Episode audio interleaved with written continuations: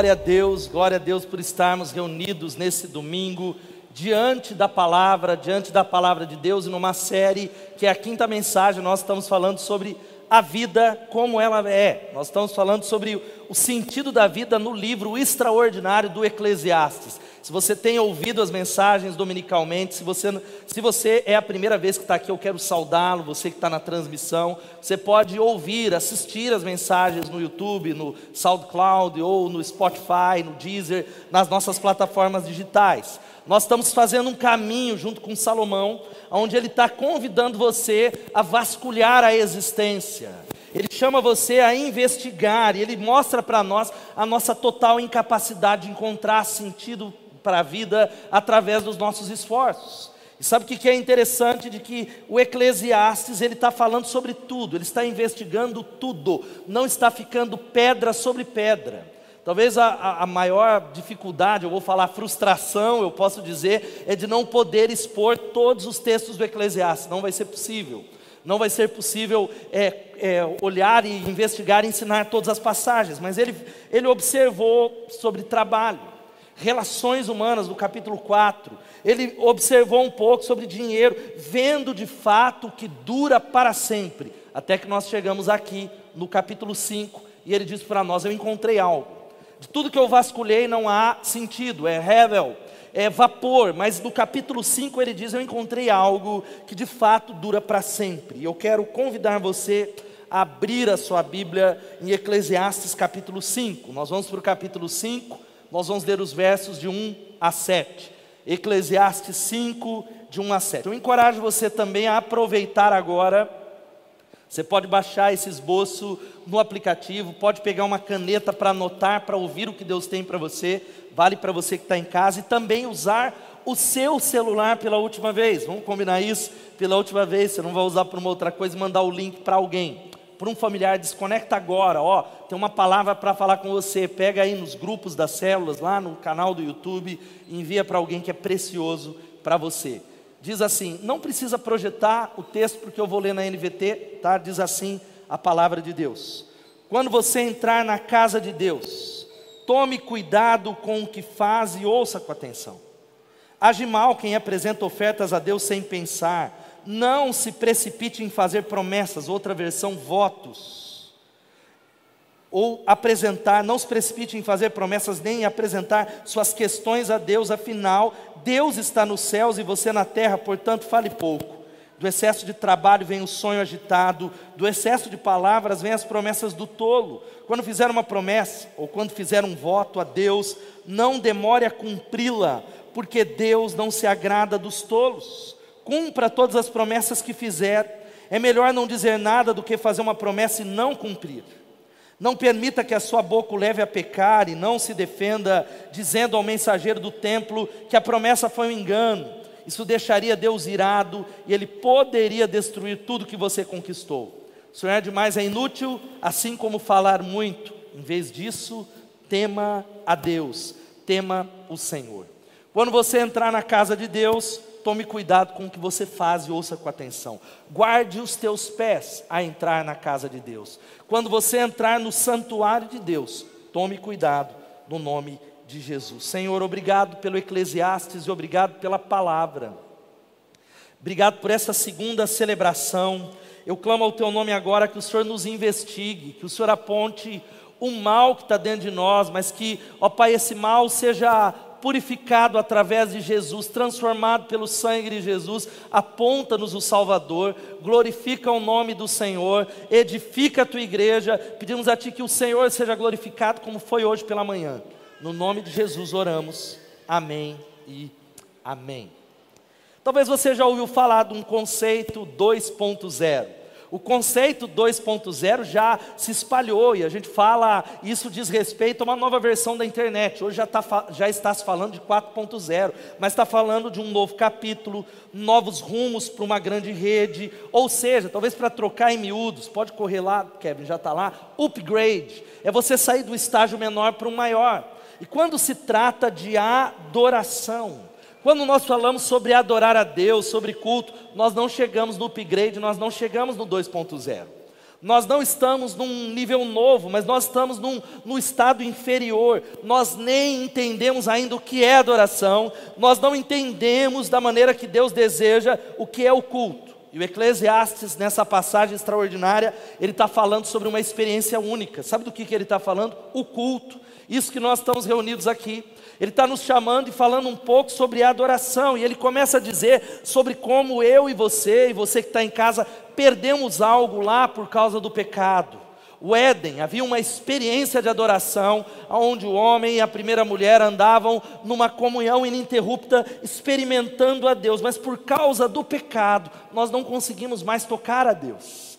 Há lampejos, Há momentos nós ouvimos sim a Deus, mas nós estamos separados. O mundo ficou quebrado, que era para ser 2.0, upgrade, está abaixo até do 1.0. E nós podemos atestar isso e dizer, pastor, há momentos do culto em que eu sou captado pela presença de Deus, eu experimento a Deus. Há outros momentos que parece que Deus está em silêncio eu não consigo experimentar. E Ele está dizendo algo para você e para mim que eu queria que você guardasse no coração, que Ele deu ao povo de Deus, Ele deu à igreja dele a adoração semanal, Ele deu um culto. É o que diz a Bíblia, para que você, em contato com o povo de Deus, seja lembrado daquilo que nós perdemos e seja relembrado daquilo que nós iremos experimentar. Coloque os olhos na eternidade. Por que, que o culto é tão importante, gente? Por que, que nós estamos falando, irmão? Você não veio no culto, irmão, vem para o culto. Porque o culto se trata, o culto está falando e você está participando de algo que dura para sempre. Você pode dizer amém? O culto está falando de algo, é sério, que dura para sempre, diferente de qualquer outra coisa que você fez nessa semana.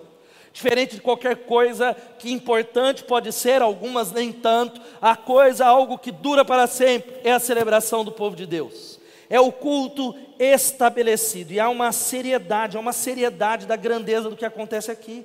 Talvez você nem tenha ideia, talvez você já se esqueceu e precisa ser relembrado, talvez você nunca foi ensinado sobre isso, e Deus está convidando todos nós que estamos aqui, ou você que vai ouvir essa mensagem, dizer: você pode vir para adorar como sábio ou como um tolo. Você pode oferecer para Deus o sacrifício do sábio ou o sacrifício de gente tola que não entende o que está acontecendo aqui. E o alvo do Eclesiastes não é o cara que não gosta de igreja, não é nem o cara que não está nem aí. Essa palavra do capítulo 5 é para aqueles que são bem intencionados, gostam de vir à igreja, gostam de cantar, vêm ao culto, valorizam o culto, mas ouvem com o ouvido, mas não colocam em prática o que Deus está ministrando não, não, não colocam, não têm colocado essas lições. Eu quero encorajar você para enfatizar essa palavra de que adoração é um dos momentos mais importantes na vida de um cristão.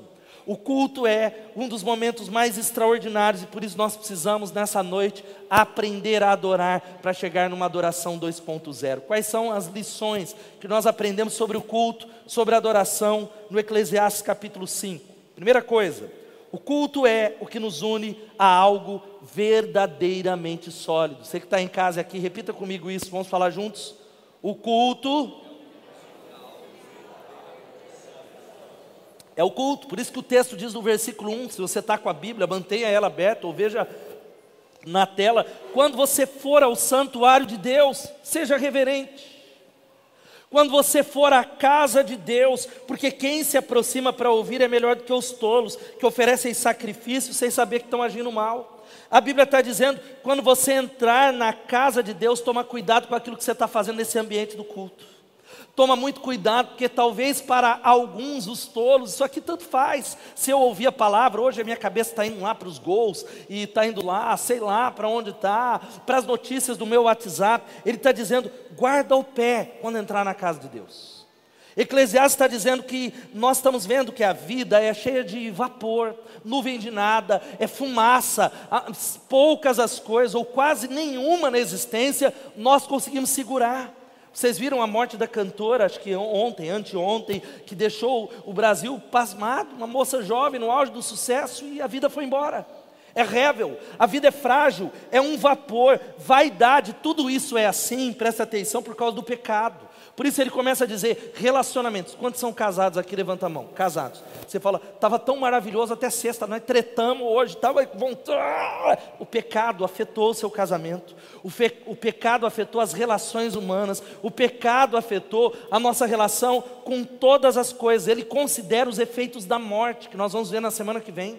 Semana que vem nós vamos falar sobre vencer o medo da morte. E também ele vai falando, e você abre, leia o Eclesiastes, não só aqui no culto, ele fala no capítulo 4 que nós não vamos estudar o quanto que nós precisamos e queremos andar sozinhos. Nós preferimos ficar na nossa.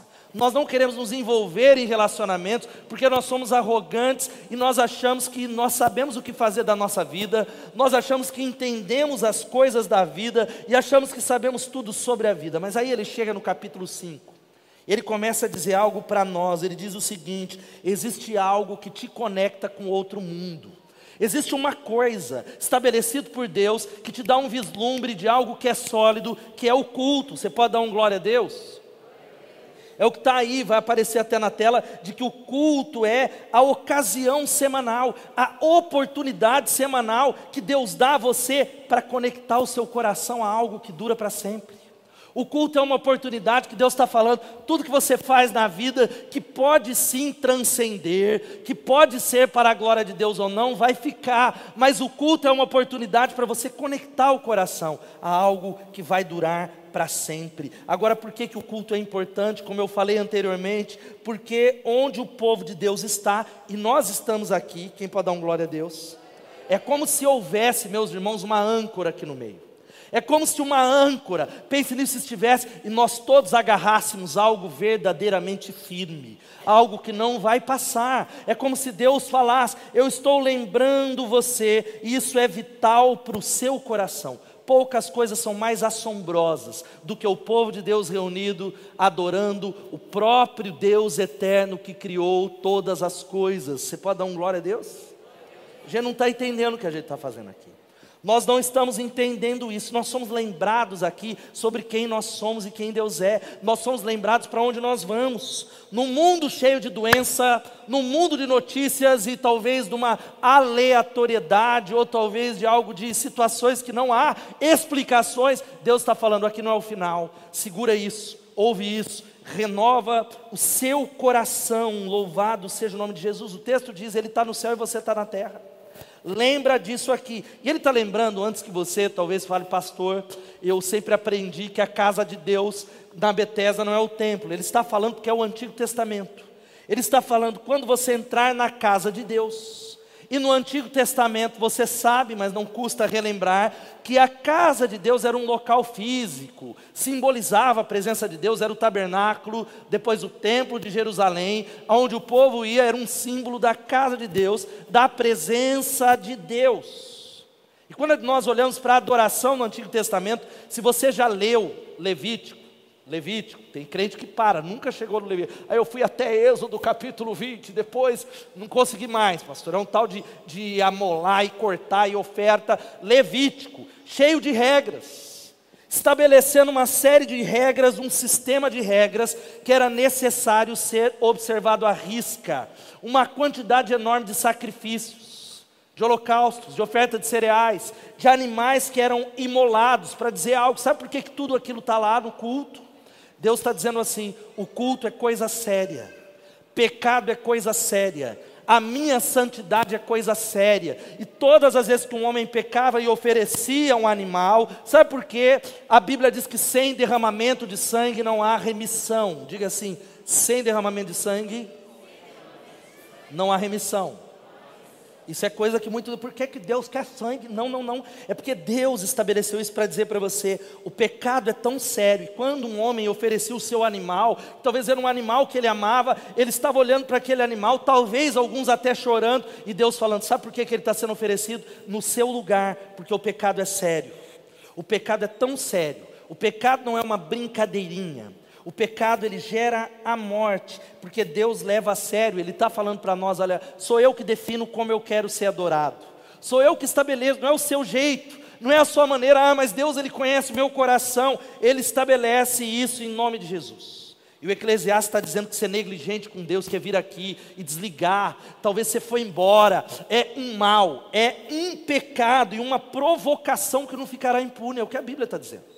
Não é o pastor. Vamos, por exemplo, por alguns exemplos do Antigo Testamento. Caim, a Bíblia diz que Caim foi rejeitado, não é oferta. Ele oferece uma oferta e a Bíblia diz: olha, Caim e a sua oferta foi rejeitada, porque Deus não está procurando a sua oferta, Deus está procurando você. Deus ele não quer oferta, ele quer o ofertante. Você pode dizer amém?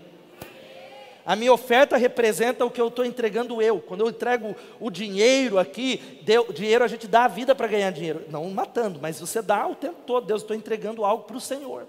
Ou a minha adoração ou o meu tempo. Outro texto, Nadab e Abiú, que está lá em Levítico, se você conhece. Levítico diz que eles entraram no templo, igual muita gente aqui, e aí eles acenderam fogo estranho, e eles foram consumidos na presença de Deus, mortos, porque Deus está dizendo: Eu levo a sério. Agora, sabe qual que é a boa nova? No Novo Testamento o templo mudou, a casa mudou, a adoração mudou. A adoração não é mais no lugar geográfico, hoje é em espírito e em verdade. Quem pode dizer amém? João capítulo 4, Jesus está conversando com uma mulher samaritana. Ela é pega porque Jesus ele arma uma armadilha, porque toda ferida revela talvez algo profundo no seu coração, mas ela levanta um ponto importante. Os judeus eles dizem que é em Jerusalém que tem que adorar, os samaritanos dizem que é aqui, e Jesus ele fala o que está aí na tela, um versículo extraordinário, onde ele diz o seguinte: no entanto, está chegando a hora, e de fato já chegou, em que os verdadeiros adoradores adorarão o Pai em espírito e em verdade. São estes os adoradores que o Pai procura. Deus é espírito e é necessário que os seus adoradores o adorem em espírito e em verdade. Aleluia. Aleluia. Sabe que ele está dizendo? Que agora a adoração é feita em espírito e verdade em qualquer lugar. Em qualquer lugar. Tudo do Antigo Testamento que nós falamos, por isso você precisa estudar a Bíblia. Vá para o CTM, compre livros, conheça a Bíblia. Eram sombras do que foi completado em Jesus. Tudo que está lá era uma maneira embaçada dizer, é um vislumbre da realidade, é provisório, para apontar para aquilo que é permanente, como diz o Tim Keller. Tim Keller ele diz algo aqui extraordinário, de que Jesus em pessoa é o templo que põe fim em todos os templos, o sacerdote que findou todos os sacerdotes e o sacrifício que substitui todos os sacrifícios. Esse é Jesus Cristo. A gente não precisa mais trazer animal para ser imolado. Seria muito estranho Edmilson chegando com um cordeiro aqui, o, uh, talvez o Muriel chegando com o cutelo e esmagando. Não precisa. Não é necessário, porque Jesus, hoje você pode vir com fé, como fizemos aqui, e adorar, porque a purificação foi feita por Jesus na cruz. Nós somos limpos, purificados, restaurados. E o local de adoração é o local onde o povo de Deus se reúne. E aí nós entramos, por que, que o culto é tão importante? Então agora o culto é, não é um local, então eu não preciso me reunir, não, a adoração continua sendo algo sério. Se você vai para Atos capítulo 5, você se lembra de Ananias e Safira, que se apresentou diante de Deus e pegou o cheque e olhou e falou: Edson, é tanto, eu vendi por 100%, mas mentiu, porque queria mostrar um ato religioso. A Bíblia diz que os dois morreram. No início da igreja primitiva, para Deus falar, é novo, mas Deus é o mesmo a adoração é coisa séria. E glória a Deus que Deus não faz mais isso. Você pode dizer amém? Que essa é um tal de irmão entrar pela porta e cair fulminado, gente no altar, gente apresentar para pregar e uf, ser fulminado, gente para cantar, tocando. Deus tem misericórdia, glória a Deus por Jesus, amém? Agora qual que é o nosso problema? O nosso problema é que nós queremos fazer um culto light, centrado em nós. Nós não queremos ouvir sobre pecado, hoje não gosta. Tem gente que já, hoje é mais fácil, é no online, ele já desliga. Um culto, eu só quero ouvir o que me coloca para cima. Vitória, aleluia. Quem quer vitória aqui, dá um glória a Deus. Só que essa é uma parte do Evangelho. É um culto que onde Deus não é mais o centro, onde as escrituras não são o centro, e nós começamos a agir de maneira muito leviana. Por isso existem alguns desafios. O culto é algo eterno, mas cuidado primeiro com o formalismo. Diga assim: cuidado com o formalismo. Sabe o que é o formalismo? Nós que somos crentes, eu fiz uma pesquisa hoje pela manhã. Quantos são crentes há mais de cinco anos? Levanta a mão. Mais de cinco. Mais de dez. Levanta a mão, mais de dez. Quem é crente há mais de vinte? Esses aí está pior que qualquer um. Mas... Nós somos crentes velhos, nós somos mestres da religião. Porque a gente já é automático, a tentação de você chegar no culto e não adorar em espírito e em verdade é grande, porque você já sabe que vai ter um videozinho aqui que na Bethesda tem. Às vezes tem umas boas-vindas e tem trem louvor, às vezes tem intercessão, é o ofertório, às vezes o aviso vai para o fim ou para o meio, mas é a, a, a, é a mesma coisa, a pregação é a mesma coisa.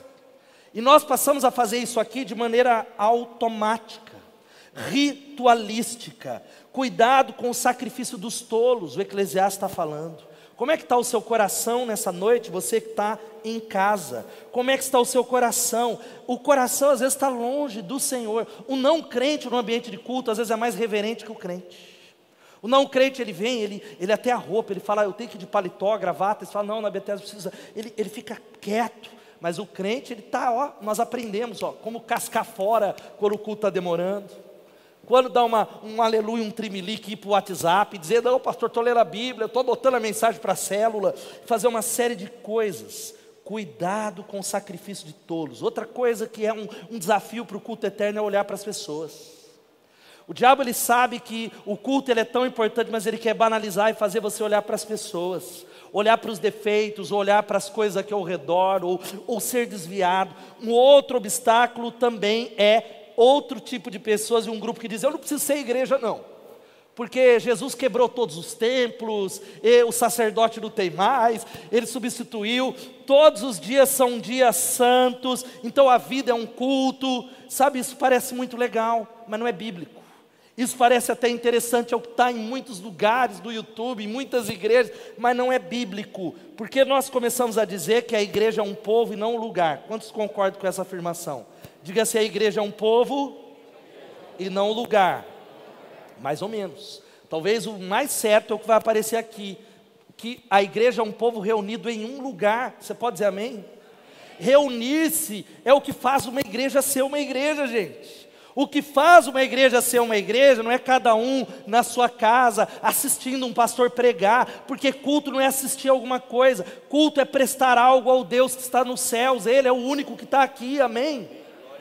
Nós somos é, pessoas que estão ministrando a Ele. Nós nos reunimos centrados na presença dEle. E a Bíblia diz que houve uma mudança no Novo Testamento. No antigo, a gente terminava a semana adorando, era o sábado. No novo, por causa da ressurreição, nós iniciamos a semana com adoração. Iniciamos dizendo assim: Deus, há um dia separado. Todos os dias são santos, amém? Mas domingo é o dia do Senhor. E eu quero dizer que domingo é o dia do Senhor. Você pode dizer domingo é o dia do Senhor? Você fala, não, pastor, eu aprendi na Bethesda mesmo que todos os dias são dias santos, mas eu quero dar, eu sirvo a Deus todos os dias. Mas eu quero dar um exemplo para você. Quantos aqui estão prestando vestibular, estudando, concurso? Levanta a mão aí para eu saber. Levanta, o povo está ruim de estudar nessa igreja, é pouca gente mais ou menos quem está estudando, imagine só você que está estudando, você grifar tudo com caneta piloto, todas as coisas. Não, eu vou grifar tudo, tudo, grifou a apostila inteira. O que é que está grifado? Quem quer dizer? Tudo, mas também nada. Porque grifar é para destacar. Se todos os dias são santos, nenhum dia é especial. Se todos os dias nós falamos que todos os dias, né, são dias, nenhum dia é. Por isso que nós separamos o domingo como o dia da reunião do povo de Deus. Quem pode dar um glória a Deus? Essa é uma palavra importante. Você precisa, olha aqui para mim, levar a sério a sua obrigação como povo de Deus, como crente, de vir para o culto. É sério, você precisa levar, porque é uma ordenança na Bíblia, em todas as uma, a sua obrigação de se encontrar semanalmente com Deus toda semana para se relembrar daquilo que não é vapor. Agora, grupos de pessoas são poderosos, você sabia disso? Isso aqui é um grupo muito poderoso. Queria reunir toda a nossa igreja o grupos poderosos por causa do seguinte: não apenas pelo que acontece enquanto os grupos se reúnem, mas por aquilo que eles se tornam ao se reunir, para o bem e para o mal. Qualquer ajuntamento de pessoas transforma as pessoas que fazem parte do ajuntamento, para o bem ou para o mal. Ou seja, isso pode se tornar um movimento, uma força, uma, um início de uma mudança para um mundo melhor ou pior. Quem pode dar o glória a Deus? Porque o todo, é isso que a gente fala, é maior que a soma das suas partes. O todo. Se você já estudou algo, procura lá sobre psicologia das multidões, os acadêmicos eles escrevem sobre isso. O poder que há nos movimentos, nas massas. Às vezes ele vai lá, mas a massa burra, a massa que não sabe para onde vai. Mas o que é que torna os ajuntamentos tão poderosos? Sabe o que é? O fato de você estar presente. Glória a Deus, você que está no culto online, eu preciso ensinar isso para a igreja, está aí, que aumente o campus online, mas ajuntamento e culto não é online, é presente. Você diz, por quê, pastor? Porque quando eu estou lá, glória a Deus, é uma, uma experiência que vai abençoar, está abençoando, ajudou. Quem pode dar um glória a Deus? Mas não é a mesma coisa. É mais ou menos o Muriel viajando, e aí ele fala com a Mari, e aí ele pega o zoom, e aí ele olha, leva foto, antes era foto da Mari, beija a foto dela, ia, e aí ele chega em casa, ele fala para Mari, não, não quero é, falar com você porque eu estou com a sua foto. Mesma coisa. O virtual não é o real, porque o ajuntamento, o fato de você estar presente, sabe o que, que acontece? Você vê, você ouve, você sente, e ajuntamentos mudam vidas, mudam culturas, mudam o mundo, eles são poderosos, creia nisso. Por isso que o diabo não quer que você venha se reunir com o povo de Deus. Por isso que o diabo bate no culto, ele usa profetas nas igrejas pastores das igrejas, porque ele sabe da importância do ajuntamento. Agora olha aqui para mim, que glorioso. Apesar de ser uma obrigação, é uma obrigação, Deus falou, venha, é um mandamento, nós que somos os maiores beneficiados, quem pode dar um glória a Deus? Deus não olha e fala assim, Muriel veio, veio, hoje no culto, eu sou. Ele veio todo domingo, tá, gente? Só ilustração. Muriel veio hoje no culto, eu sou mais Deus hoje, aleluia. Eu vi a Cátia, a Débora, não, não, não e nós somos os beneficiados. É o povo dele. Esta é a maior oportunidade para você crescer em Deus se transformar em hábito. Hoje eu falei sobre os professores de educação física. Quem faz academia, exercício, não pode mentir, tá? Não é eu quero fazer 2022. Quem faz? Levanta a mão, dois, três, quatro, cinco. Não, levanta a mão mesmo. Agora eu quero fazer uma pesquisa, aproveitar. Ufa, assustei. 25%. Olha, precisamos fazer um trabalho aqui. Achei que o povo era mais fitness. Mas quem foi à academia sabe. Não é ruim a primeira vez que você vai, fala a verdade. Quem fala, meu Deus, fui empurrado. Vamos, vamos ser sinceros. Fora os, os que querem ser marombado. Aí você vai, você volta, sem brincadeira. Lembra quando o Muriel fui lá? Eu, eu, eu, pensei que eu ia desmaiar. Eu, tinha, eu descobri músculos na ponta da orelha, no ponto do nariz. Só que aí você volta. Volta uma, duas, três. Quando vira um hábito, você não fica sem. Quando vira um hábito, faz falta. E da mesma maneira o culto será assim. Se você vem, quando você perde um culto, fica faltando alguma coisa. Você diz, eu não posso, eu tenho que dar um jeito de buscar o que eu perdi. Mas da mesma maneira, se você parar de vir, se você não se habituar, você não vai ter mais falta desse ajuntamento do povo de Deus. Se você não tem o hábito de vir dominicalmente, você diz: não, é um, é dois, é três, e daqui a pouco este ambiente não faz mais falta para você. A pandemia ele escancarou, a pandemia jogou uma multidão de discípulos de Jesus na lona. Uma multidão, eu sou crente, mas que não conseguem retornar. E Deus ele está falando: esse é um espaço para resfriar o seu coração, ou para aquecer o seu coração, porque debaixo do sol nós somos feridos através da palavra cantada, da ceia que nós vamos celebrar, da comunhão, nós experimentamos algo que não é revel, algo que não é vapor, algo que é sólido, algo que vai durar para todo sempre. Segunda lição é, e o Eclesiastes está dizendo algo para nós, olha aqui, leve a sério o como você adora a Deus. O Eclesiastes está falando, ei, ei, ei, e aí eu faço uma pergunta para você: você gosta de adorar? Quem pode dizer amém? É um prazer para você? Uma imposição. Você falou, eu vim porque minha mulher ameaçou, ou vai ou, ou, ou o devorador vai chegar. Ou você vê que falou, fiquei cinco domingos sem ir, e aí começou a acontecer umas coisas na minha casa, então eu vim buscar a Deus. Ou você gostaria de estar em 25 lugares, mas veio aqui hoje que não tinha o que fazer. Por que, que você vem? O que te atrai aqui? É amizade? É as moças para quem é solteiro, ou é, o, é, é os moços para solteiras, ou é, sei lá, antes tinha cantina, era a coxinha da Márcia que te atraía para cá, sei lá. É, o que, é que te atrai? Você tem alegria por estar aqui dominicalmente, domingo após domingo, examine o coração, irmãos, de verdade, isso é uma palavra que eu preguei quando chegou no capítulo 5, eu ia pregar o capítulo 4, encheu meu coração de alegria. Nós não temos ideia do que a gente tem nas mãos e o que a gente está fazendo aqui. Se você tivesse ideia do que é isso, de verdade, do que é o culto, se você não tem ideia do tamanho do tesouro, você não perderia o culto por bobagem. você não perderia o culto por preguiça, você não perderia o culto por qualquer coisa, você não colocaria nenhuma outra coisa na agenda com raras exceções. Por isso ele está falando o seguinte: quando chegar no culto também, toma cuidado com palavras, pensamentos e a sua ação. Versículo 2 ele vai dizendo: Não te precipites com a tua boca. Não te precipites, nem teu coração se apresse a pronunciar palavras diante de Deus, porque Deus está nos céus. Quem pode dar um glória a Ele por isso? Você está na terra. Calma, calma, cocada. Relaxe seu coração. Quieta. Ouça. O outro texto vai dizendo aqui, ó, na NVI, não seja precipitado de lábios, ou a NVT, não se precipite em fazer votos, em apresentar suas questões a Deus.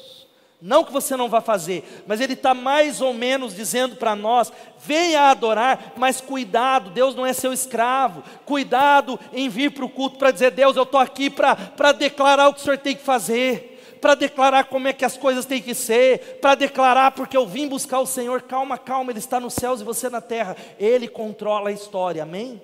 Dá licença. Porque você sem Deus sem você continua sendo Deus. Agora você sem Deus quem é? Deus continua sendo Deus. Agora nós sem Ele, e Ele está dizendo: cuidado com aquilo que a gente fala. Tiago vai dizendo: seja tardio para falar, porque quem fala muito dá bom dia para cavalo. Quem fala muito aqui? Na multidão das palavras o pecado está. E no culto nós somos chamados a falar, não é? Agora vocês estão ouvindo, mas não está só ouvindo, você está falando dentro de você. Não aguento mais, 8 e 15, que hora vai terminar? A gente está falando, falando conosco, falando, falando, falando na pregação, falando, falando, falando, falando, mas a Bíblia está dizendo: ei, chegue e ouça, preste atenção à palavra de Deus, amém? Preste atenção à palavra pregada, você está preparado para ouvir a voz de Deus no culto? Você está preparado para dar uma resposta para Deus? O seu coração está aberto, conectado nele? Ou você está só de corpo presente no lugar de celebração? Ou você vem dominicalmente aqui de corpo presente, mas a mente está em outro lugar? A mente está em qualquer outro lugar. Ele está dizendo algo. Olha, tem uma, algumas coisas que você precisa agir. Cuidado como você se porta no culto. Ao chegar ao templo de Deus, seja reverente. Você não está aqui para falar com seu amigo.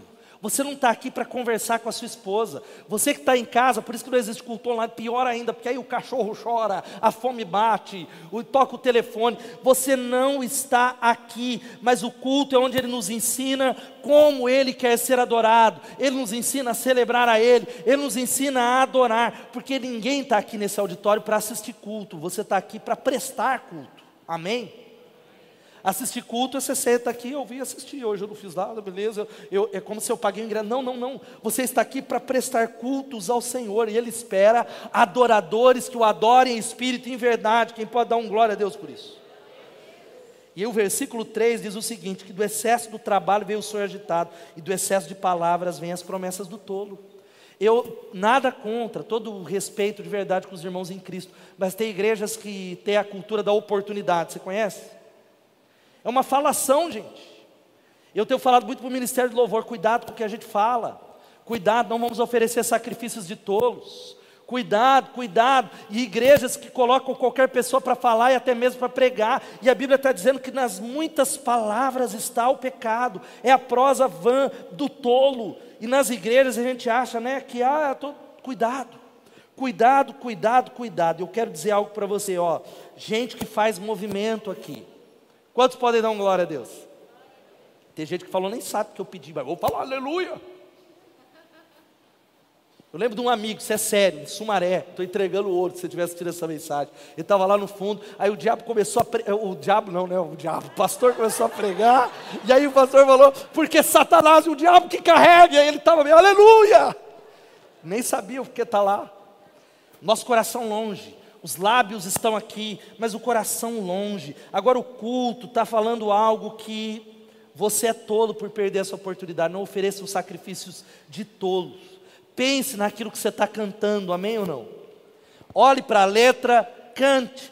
Pense no que você está cantando, porque o culto vai durar para sempre. Agora o culto tem um outro aspecto. Sabe qual é o aspecto? Um aspecto de você que tem a semana toda cheia de luta, cheia de dificuldade, cheio de problemas, e você entra no ambiente e fala: Uau, eu não estou sozinho. a minha fé, eu não ando sozinho. Eu tenho um corpo de crentes falíveis, falhos, mas que creem naquilo que eu creio, eu não estou sozinho. Por isso que o autor em Hebreus, ele coloca, na verdade, um, um, um, encorajamento e um tapa, não é nem com luva de pelica. Eu falei hoje para ele, eu falei, a palavra foi dura de manhã, eu senti pregando minha palavra. O autor de Hebreus, ele, ele dá é cajadada com as duas mãos no rosto dos crentes. E ele diz o seguinte para nós: e consideremos uns aos outros para nos incentivarmos ao amor e às boas obras. Não deixemos de reunir-nos como igreja, segundo o costume de alguns mas procuremos encorajar-nos uns aos outros, ainda mais quando vocês veem que se aproxima o dia. Sabe o que é o dia? Jesus está voltando, gente. Ele vai voltar num piscar de olhos, quando menos a gente esperar. Ele vai voltar. Ele está voltando, e aí ele continua dizendo: se continuarmos a pecar deliberadamente depois de recebermos o conhecimento da verdade, já não resta sacrifício pelos pecados, mas tão somente uma terrível expectativa de juízo e de fogo intenso que consumirá os inimigos de Deus. Ah, mas pastor, o Deus do Novo Testamento é diferente do Deus do Antigo. Ele está fazendo uma advertência para todos nós. Olha aqui, fica comigo, você que está em casa. Ele está falando que quando a gente peca, e todos nós pecamos, mas pecamos deliberadamente, e a gente continua pecando, esse monte de pecado que a gente tem, sabendo que não podemos pecar, inclusive o pecado de não se reunir. O texto, lê o texto, o contexto. Inclusive o pecado de não vir ao culto, ele está dizendo que nós devemos esperar o julgamento de Deus e como ele leva isso a sério. Irmãos, julgamento aqui não é necessariamente a morte. Tem gente que pensa que é isso. Não, às vezes o julgamento é a sua vida ficar até melhor financeiramente, mas você ficar longe do Senhor é a sua vida, é aquilo que você mais almeja, aquilo que você mais corre atrás. Deus fala: seja assim, eu vou abrir então a porta para você, mas você ficar apartado do propósito de Deus, apartado da unção do Senhor, apartado daquilo que dura para sempre. Essa é a maior tragédia. Essa é talvez a maior tragédia na vida de um crente, onde ele fica, sabe o que? Sem utilidade no reino. É como ele vai para o céu, como passando pelo fogo. Isso deveria fazer você tremer. Isso deveria fazer você chorar aqui. E não é o que vira a igreja que vai fazer você um crente. Eu sei que não é isso. Porque nem todo mundo que está aqui é crente. Mas todo crente se reúne, porque é os que os cristãos fazem. A vida cristã é comunitária. Para que os padrões do povo de Deus estejam sobre nós. Quantos estão entendendo isso? Irmãos, a vida é tão difícil, eu tenho visto jovens, o mundo está socando o povo de Deus para que o povo de Deus esqueça que a sabedoria desse mundo é loucura para Deus. A sabedoria desse mundo que é, uau, tá certo, tá errado a igreja, é loucura para Deus. E aí nós vamos sendo seduzidos. E aí quando a gente vem aqui, os padrões do povo de Deus, a gente fala Muriel, olha Mari, não, olha Edmilson, Paula, nós vamos nos apegando aos padrões do povo de Deus. Quantos estão entendendo essa palavra? Diga amém. Porque nada vai durar para sempre. Futebol, trabalho, viagens, é fumaça, é nuvem de nada, é rével, mas isso que nós estamos fazendo aqui é o que nós vamos fazer por toda a eternidade adorar ao Cordeiro de Deus. Sabe qual é a última coisa? A última lição nessa noite é: o fundamento da adoração e do culto é o temor de Deus, é o temor a Deus. Por isso que o versículo 7 ele diz: Porque quando os sonhos se multiplicam, também se multiplicam as palavras vazias. Por isso, ele fecha tudo: teme a Deus tenha temor de Deus. Ei, você que está ouvindo no fundo, você que está em casa, tenha temor de Deus. O nosso problema é que nós perdemos o temor de Deus, irmãos, fala a verdade. A gente perdeu o temor. A gente viu uma geração de crente tão cool, cool, legal, né? O pastor falou a palavra, vou editar aí, né? O povo sabe que é assim. Vai fazer meme aí, João, estou de olho. Isso, dei a frase para ele que ele pediu legal e legal, só que nós não estamos salgando. Nós somos tão parecidos com o mundo, eu não estou falando só de roupa, mas também no jeito, nos valores, que a gente não atrai, a gente não salga, pessoas não são salvas, pessoas fazem adesão ao corpo de Cristo, mas o Brasil não muda, a cidade não muda, a corrupção continua, o número de abuso sexual aumenta, os divórcios continuam tão igual ou até maior dentro do povo de Deus, ele está dizendo: tema a Deus. E ele, o texto que nós lemos, ele diz que o vir de qualquer jeito também faz mal. Então não vou vir então, pastor. Não, não é isso. Mas o vir de qualquer jeito, adorar de qualquer jeito, faz mal, é venenoso. Ele diz que os tolos oferecem sacrifício sem saber que estão fazendo mal. Sabe o que é o fazer mal? É a palavra chamada religião. Diga religião. Em meio a tantos sonhos, tenha temor de Deus. A religião é você vir para o culto e vem para o culto, mas o seu coração não está aqui. Você vem para o culto, você é, é, está na célula, mas daria para contar na, na mão quantos cultos você prestou ao Senhor que fez os céus e a terra, porque você não consegue concentrar, você não consegue adorar, você não consegue ficar aqui. Ele está dizendo: não, o sacrifício de tolo faz mal. O sacrifício de tolo é a religião, e a, a religião quer vir de qualquer jeito, ou oferecer algo religioso, pode ser traiçoeiro e venenoso, como exemplo dessas duas aranhas aí. Religião é como uma aranha. Por exemplo, essa aranha aí, eu não entendo muito de biologia, depois se você quiser me corrigir, pesquisando. Cultura também. Portia fimbriata. Sabe essa miserável feia, não? Feia. Ela, ela se aproxima da teia de aranha lá, da outra aranha, e ela imita os movimentos de uma vítima. Ela fala: "Estou aqui morta". Falsa. Sabe o que acontece?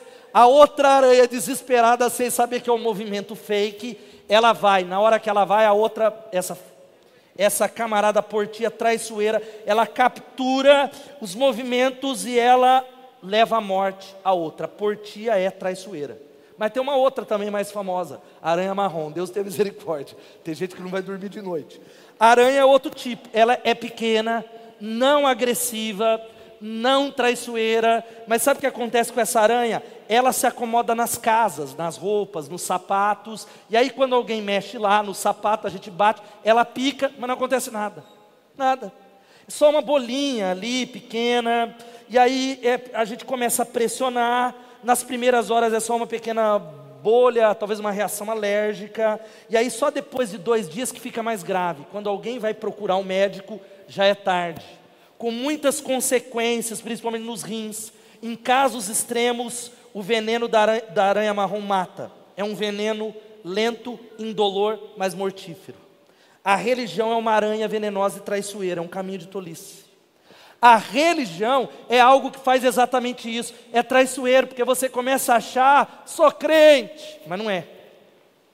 Sou de Jesus, me batizei, vou à célula, aleluia, mas é veneno que mata a alma, porque você começa a viver um relacionamento com Deus com base no mérito, um relacionamento com Deus onde você acha que é melhor que os outros. É por isso que crente no Brasil é uma raça que só dá mau testemunho, não todos, porque existem palavras sérias e é muito difícil saber é, separar é muito difícil entender o espírito e separar o espírito da letra, mas é gente que só condena, é gente que se sente melhor, é gente que, que começa a avaliar o relacionamento com Deus. E qual é o problema da religião? A religião providencia é, sinais externos externos. Todo mundo vê, ele é crente, hein? Ó, mudou até a roupa, olha, mudou o jeito de falar, às vezes não está mudando, hoje em dia os meio evangélicos não está mudando nada, mas mudou, é exterior, mas o evangelho é uma questão do coração, é o nosso coração que precisa ser mudado, quem pode dizer amém? Você pode estar tá aqui, você pode ser o crente mais de Deus dessa igreja, eu estava falando com a Elô, às vezes, nossa, fulano de tal é maduro, não sei, porque às vezes o coração não é, fulano de tal não guarda mágoa, mas às vezes o coração está podre, o coração, nosso coração, e só Jesus pode curar o nosso coração. Você pode dizer amém?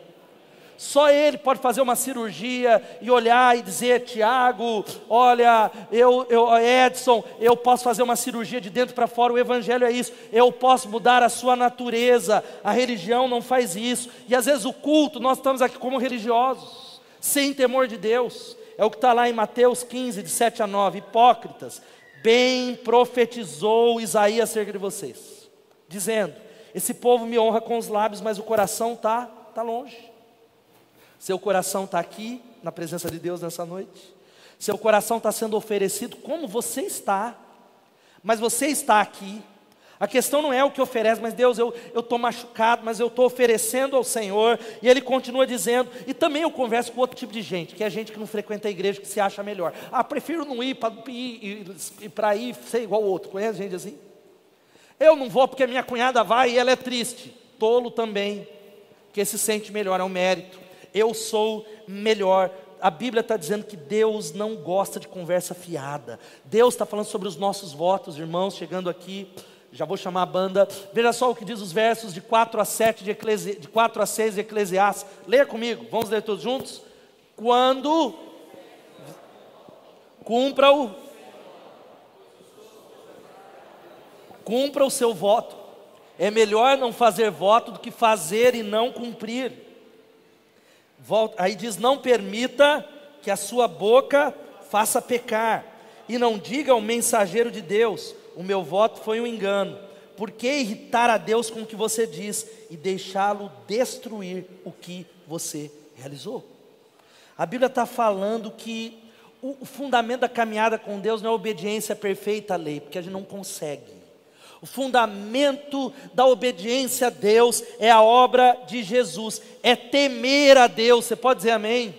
É se posicionar e pegar o que Jesus fez na cruz e a justiça dele é aplicada sobre você, mas você vem com inteireza, você vem com integridade, você vem sem máscaras, você vem num processo que quanto mais você se aproxima de Deus, você reconhece quão fraco você é, mas mais luz você quer, mais perto você quer andar de Deus, você tem o temor de Deus, amém?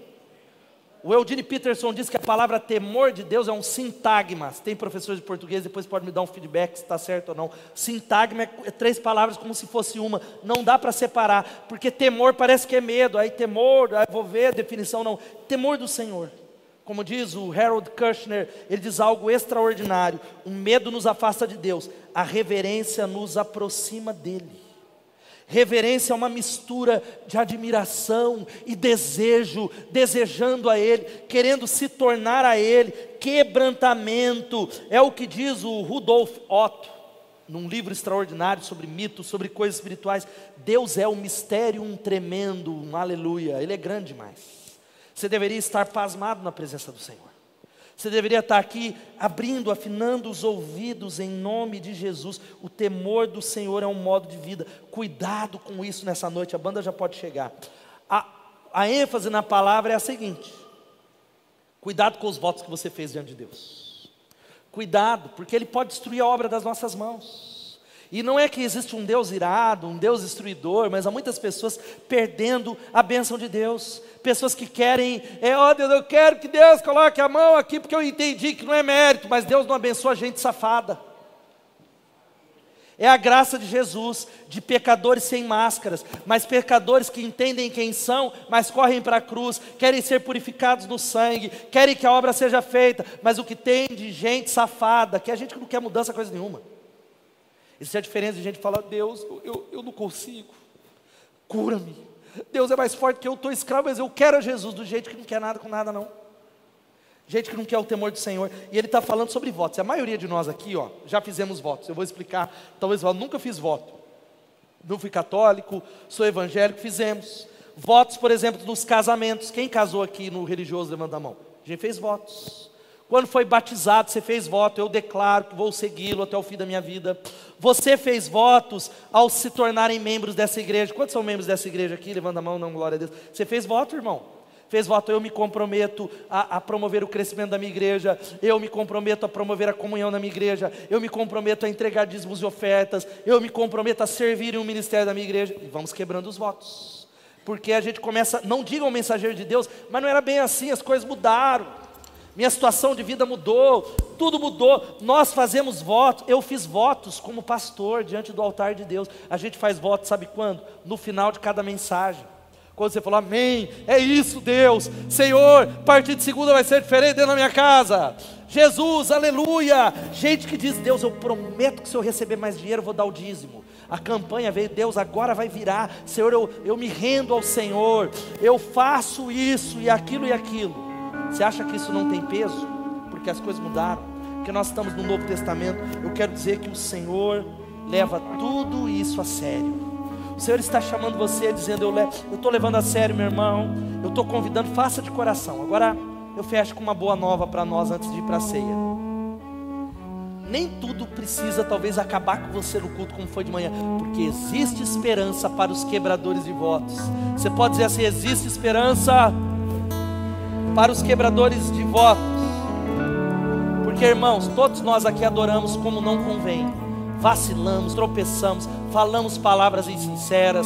Muitas vezes quebramos uma série de coisas. Por isso eu te convido a, a se lembrar de Jesus Cristo agora. Ele cumpriu tudo. Todos os votos que ele fez, ele pagou.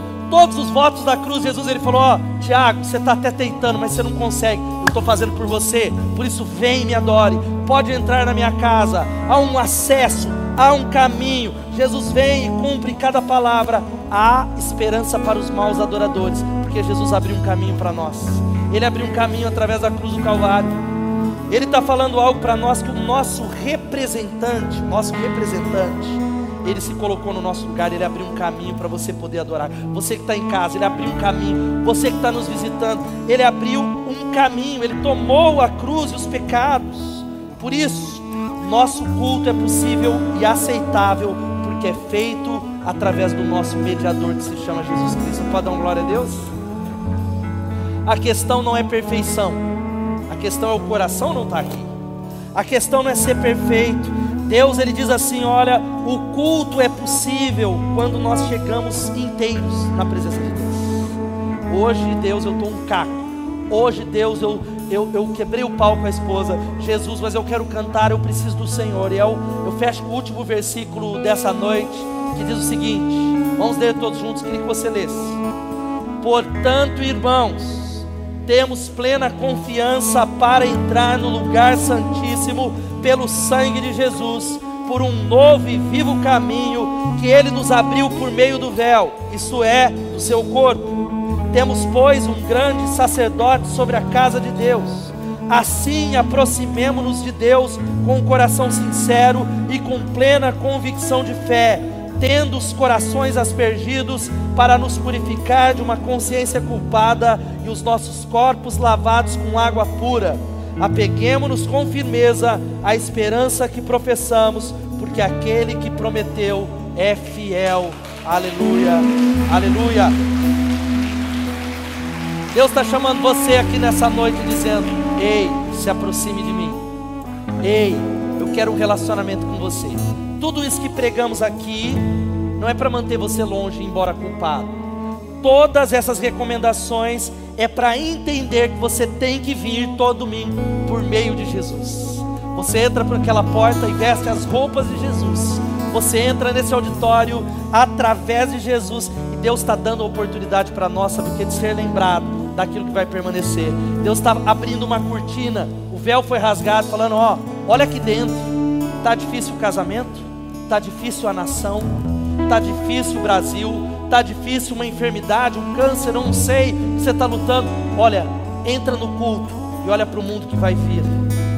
Olha para aquilo que vai permanecer. Eu estou cuidando da sua história, eu estou cuidando da sua família. Apesar da vida ser como ela é, eu estou fazendo novas todas as coisas em nome de Jesus. Se você recebe essa palavra, aplauda Ele em nome de Jesus.